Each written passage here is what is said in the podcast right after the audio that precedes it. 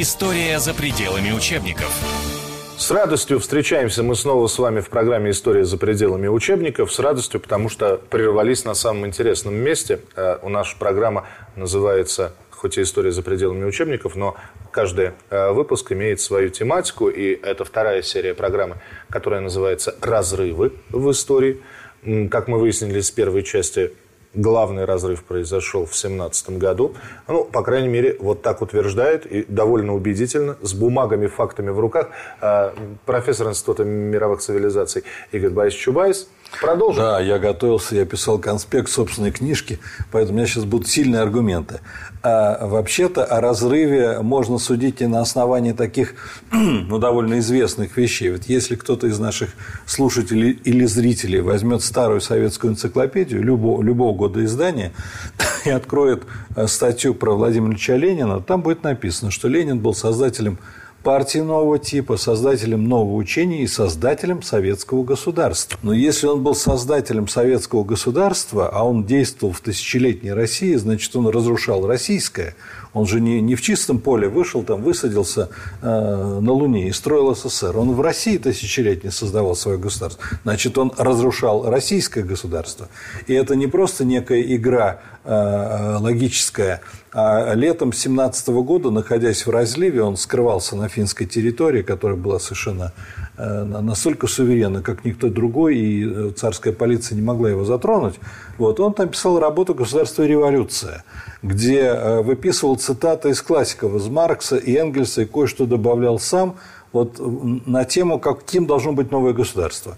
И в этой работе он пишет, я почти дословно цитирую, отвечаю за смысл, он пишет, что все предыдущие революционеры реформировали старую государственную машину. Задача заключается в том, чтобы сломать ее полностью до основания. В этом суть узловое звено марксизма – сломать полностью старую государственную машину, тысячелетнюю Россию. Ну, это Знаете, фактически цитата из «Интернационала». Больше всего пострадала, конечно, российская императорская армия. Российская армия по Брестскому миру, который был подписан э, в марте 18 года, русская армия была распущена. Почему это произошло? Почему надо было распускать русскую армию? Значит, дело в том, что э, и почему действия большевиков – это акт национального предательства. Напомню, что Россия входила в ходе Первой мировой войны, Россия входила в Антан. В Антан. Союз Англии, Франции и России. А против нас воевала Германия, Австро-Венгрия и Турция. Ну и Болгария присоединилась. Так вот, э, в ходе войны Антанта побеждала. И Антанта победила. И э, в ноябре 18 года в Компьенском лесу под Парижем немцы в вагоне подписали договор о капитуляции – но всего за несколько месяцев до этого, в марте 18 года, Россия вышла из Антанты и сдалась Германии. Но это также нелепо, хотя это тоже в школьных учебниках вот этого не, не описывается. Было, да, вот это так же нелепо, как если бы Сталин в январе 1945 года сдался Гитлеру. А вот сейчас, Игорь Борисович, я напомню, Игорь Чубайс у нас сегодня э, ведет эту лекцию, эту программу.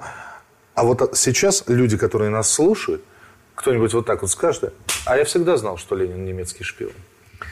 Расхожая, ну, знаете, да, версия? Да, да, ну, да, это как бы было известно. На чьи и... деньги революция Но, была совершена? Да, на немецкие. Вот, вот почему был подписан Брестский мир. Вот ряд вещей известен, а ряд вещей практически не комментируется. Понятно, что большевики получали деньги. Известна эта сумма – 60 миллионов дойче марок, и большевики и эсеры получили, начиная с 15 года, от немецкого генштаба получали эти деньги.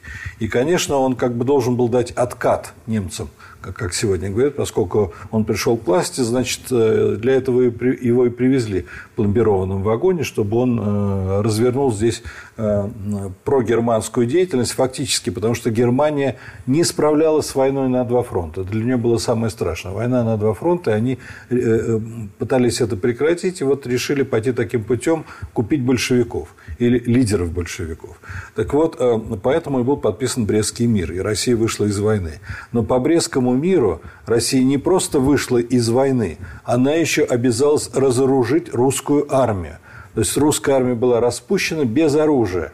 Это было связано с тем, что есть такие опросы социологические, они уже тогда проводились, и известно, что абсолютно большинство русских военных и рядовых, и солдат, и офицеров э, страшно ненавидели большевиков. И если бы они вернулись домой с оружием, Ленин боялся их больше, чем, э, чем кайзер подождите, Вильгельм. Подождите, а как же агитаторы на фронт, которые отправлялись с большевиками? А как же вот эти вот появления комиссаров э, в рядах русской армии, да?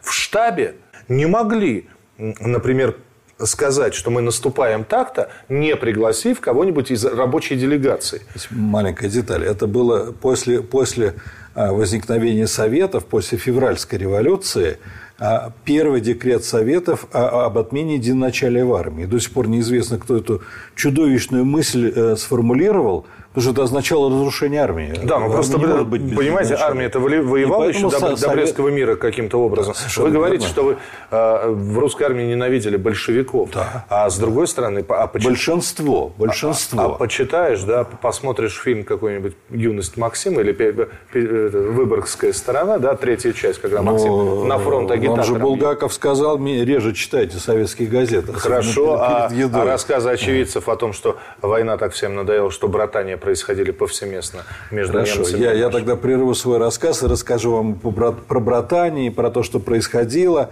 И, э, кстати, ну, напомню, что Э, скажем, вот фильм Чапаев, да, который, который все видели, замечательный фильм, совершенно великолепный. Но там одна деталь, которая не очень улавливается. Вот так называемая психическая атака, когда белые капелевцы, офицеры идут, капелевцы, да. капелевцы идут. Хорошо идут, красиво на, идут, интеллигенция. Да, да. На, на Чапаевскую дивизию. Так вот, э, во-первых, белая армия была добровольческой, а Красная армия формировалась методом облав и уже заградотряда появились в ходе гражданской войны. То есть за красноармейцами шли заградотряды, которые в них стреляли, если те э, уходили в сторону. Белая армия была добровольческой. Это одна деталь. Другая деталь, вот именно в этом фильме, который, кстати, на мой взгляд, один из лучших фильмов вот, э, о войне и о тех временах. И у меня всегда огромное сочувствие к тем, и к другим. Ну вот русские люди, кто же их столкнул, кто это сделал? Но все-таки надо иметь в виду, что у капелевцев против Чапаевской дивизии шел полк. Полк против дивизии.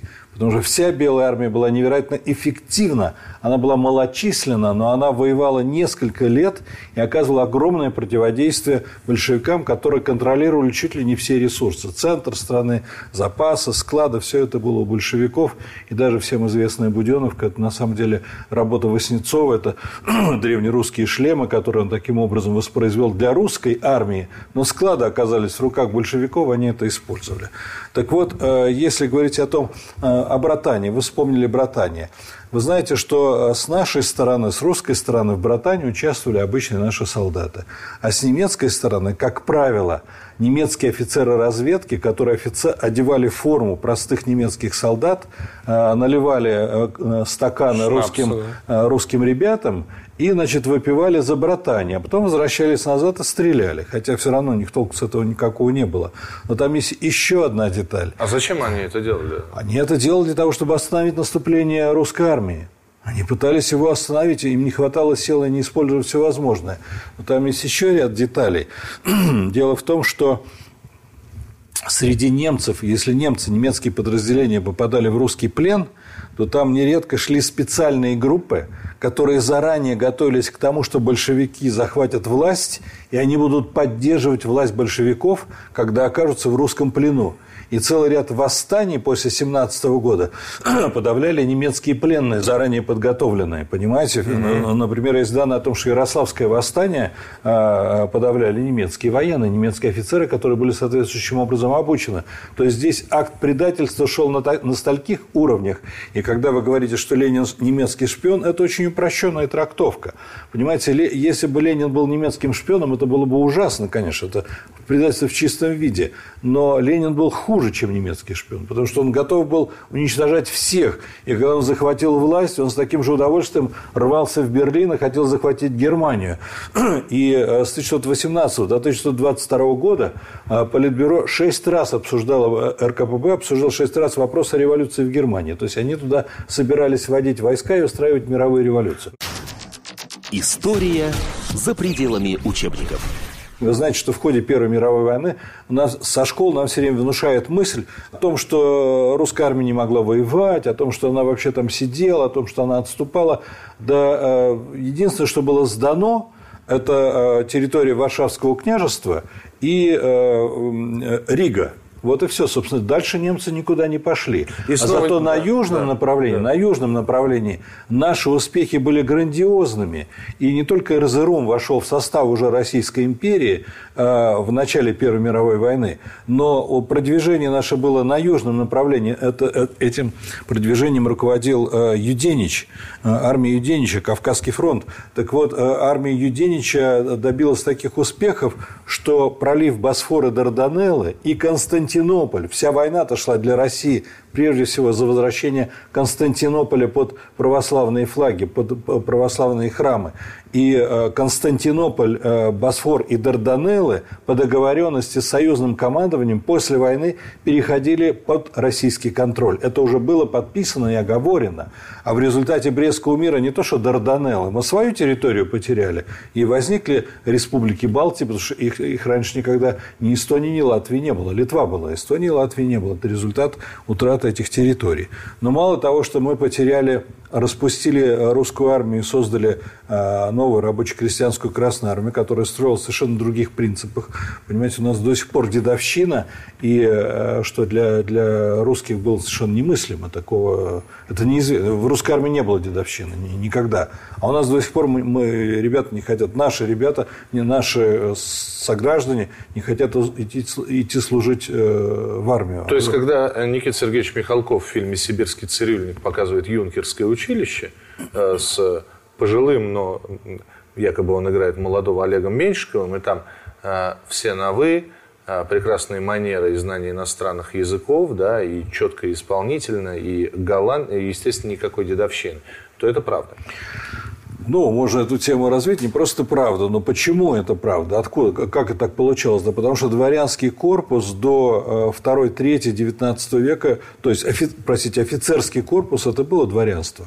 Это самая образованная часть населения, самая подготовленная. И, и все э, крупные ученые из военных, и составление карт на новых географических, на новых территориях – это работа наших военных, которые были наиболее подготовлены наиболее квалифицированные. Объясните мне, пожалуйста, как интеллигентов, а, кадровых военных, прекрасных воинов, офицеров, а, умных людей, там, преданных военному делу, преданных, а, воюющих за веру царя и отечества, победила, это, это еще один стереотип, да, компания безграмотных, пьяных, отбросов, ну и прочее, мужичье. Ну, это я про рабоче-крестьянскую армию сейчас говорю, да, э, за, которую, за, которой, за которой э, шли заградотряды, как вы сказали. Одна из причин Понимаете, это нужно описывать, как красные побеждали. Понимаете, вот они входили, брали... Это была инструкция э. Э, как она такая? Военсовет. Нет, нет, это инструкция, партийная инструкция. Ну, один из элементов вот, поведения красных. Они брали населенный пункт, брали в заложники все, всю местную, выражаясь современным языком, элиту, 20 человек, самых уважаемых жителей города, брали в заложники и расклеивали объявление. Через в течение двух часов вы должны сдать всех сторонников белых, всех сторонников белой армии. Если вы не сдаете нам 20 человек, 30, 50 человек, мы расстреливаем этих и расстреливали через два часа, и брали новых заложников. И вот так, пока э, не ломались жители, пока не сдавали. Вот Эти листовки документально? Да, абсо- это абсолютно документально. Это, э, у меня, я в книжке их привожу. Это документы. История за пределами учебников. Я продолжаю говорить о том, как поменялись силовые структуры. Ведь государство – это всегда силовые структуры. Армия другая, полиция, жандармерия распущена – а третья э, составляющая, э, еще одна составляющая, э, в Советской России появилась новая силовая структура, которой никогда в русской истории не было. Это ВЧК. Это ВЧК. Российская чрезвычайная комиссия. Конечно, которая переросла в ОГПУ, которая переросла в КГБ. НКВД, Опять должен вопрос задать. А, да. наверное, самое дурацкое сравнение, которое я когда-либо проводил, но разве, например, появление инквизиции в средние века и появление э, Всероссийской чрезвычайной комиссии после революции. Это не звенья одной Хорошо, хорошо, я сравню. Но только я Просто я, я имею в виду Нет, не ту хорошо, инквизицию, хорошо. которая давала индульгенции, а ту инквизицию, которая ведьм да, на костер да, волокла, да? да? да? А, дело в том, что инквизиция в России вообще никакой инквизиции не было. Русская история одна из самых мягких историй в Европе. А, и я бы тогда сравнивал не с инквизицией, а говорят часто так, а что, в России не было политической полиции, что ли? Новость какая? Слушайте, опричники, да? Вот далеко ходили. Да, замечательно. Да. Значит, а, об опричниках я скажу только одну вещь. Вот каждый наш школьник и студент знает, что в России была смута, и что в России были опричники. Смута продолжалась, ну, примерно 5 лет, можно по-разному считать. Опричнина продолжалась 7 лет – история России 1250 лет. Вот из всей истории, как-то мы вот сразу знаем, что было поражение в Крымской войне и в Японской, и были опричники, и была смута. Опричники – это совершенно нетипичное явление, которое никаких последствий не оставило в нашей истории, у которого нет традиции, нет предшественника. Это просто вот особенности Ивана Грозного. Кстати, Иван Грозный, который сделал целый ряд, целый полезных вещей, но когда в конце XIX века был поставлен памятник тысячелетия тысячелетию Руси в Великом Новгороде, на этом памятник примерно 150 фигур, там вообще нет Ивана Грозного. Его даже не вспомнили, потому что он сделал еще и такие гадости, которые не хотели и вспоминать. Поэтому лучше все-таки э, сравнить не с тем, что было э, Иван Грозный, это, соответственно, э, это уже 16, 16 век, 16 век, да? вот, а лучше сравнить с тем, что было в России накануне 17 года. А была ли в России политическая полиция в той России, до советской? Да. Но в конце 19 года было 32 полицейских, которые занимались политическим контролем. Причем в их функции входило Э, контроль за семейной неверностью среди высшего э, сословия. Полиция контроль, такая, да? Да, да. Борьба с фальшивым монетничеством, отправка и кодирование секретных телеграмм в наше посольство. Это и наши уже кодировщики... контрразведка такая, да, была? Да, это потому что, наши, потому что наши шифровальные коды и наша математика была очень успешной, наши шифры, то немногое, что советская власть продолжала использовать, это э, русско-российский а шифр. А ВЧК – это совершенно и, другая... И примерно 6-8 8 политических дел в год – вот все, что, э, что делала русская политическая то, полиция. То есть Российская чрезвычайная комиссия, по-вашему, это уникальная структура, да? Э, она уникальна в том смысле, что в русской истории ничего подобного не было. Я могу привести другие сопоставления и уровень жестокости. Вот когда э, в конце XIX века было покушение на Александра Третьего, угу. то было, ну, в котором участвовал старший брат Владимира Ильича. Были пятеро вот. повешены. Пять, пять человек было по суду задержано, допрошено, проведен суд, доказана их вина, и пять человек было казнено. Когда в 18 году в Петрограде кто-то грохнул Урицкого, начальника местного ЧК. А до этого то... ранил в, в августе Владимира Ильича? Ну, это, это было, официально это был ответ на, э, на, на, на убийство смерть, Урицкого, да, Моисея при, том, Урицкого, что, да. при том, что до конца, в общем-то, до сих пор неизвестно, кто это сделал. Не, я, я лично так не думаю, но в литературе это есть, что, возможно, это сделали сами большевики.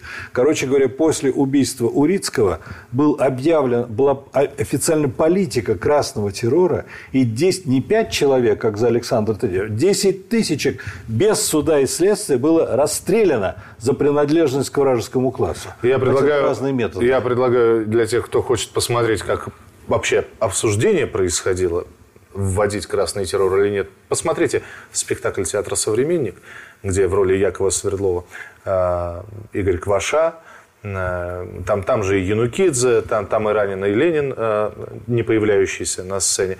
Посмотрите. А мы вернемся в программу «История за пределами учебников». Игорь Борисович Чубайс, э, профессор Института мировых цивилизаций. А окончание нашего разговора о разрыве в истории Через несколько дней вы обязательно это увидите, услышите, так что надолго не прощаемся. История за пределами учебников.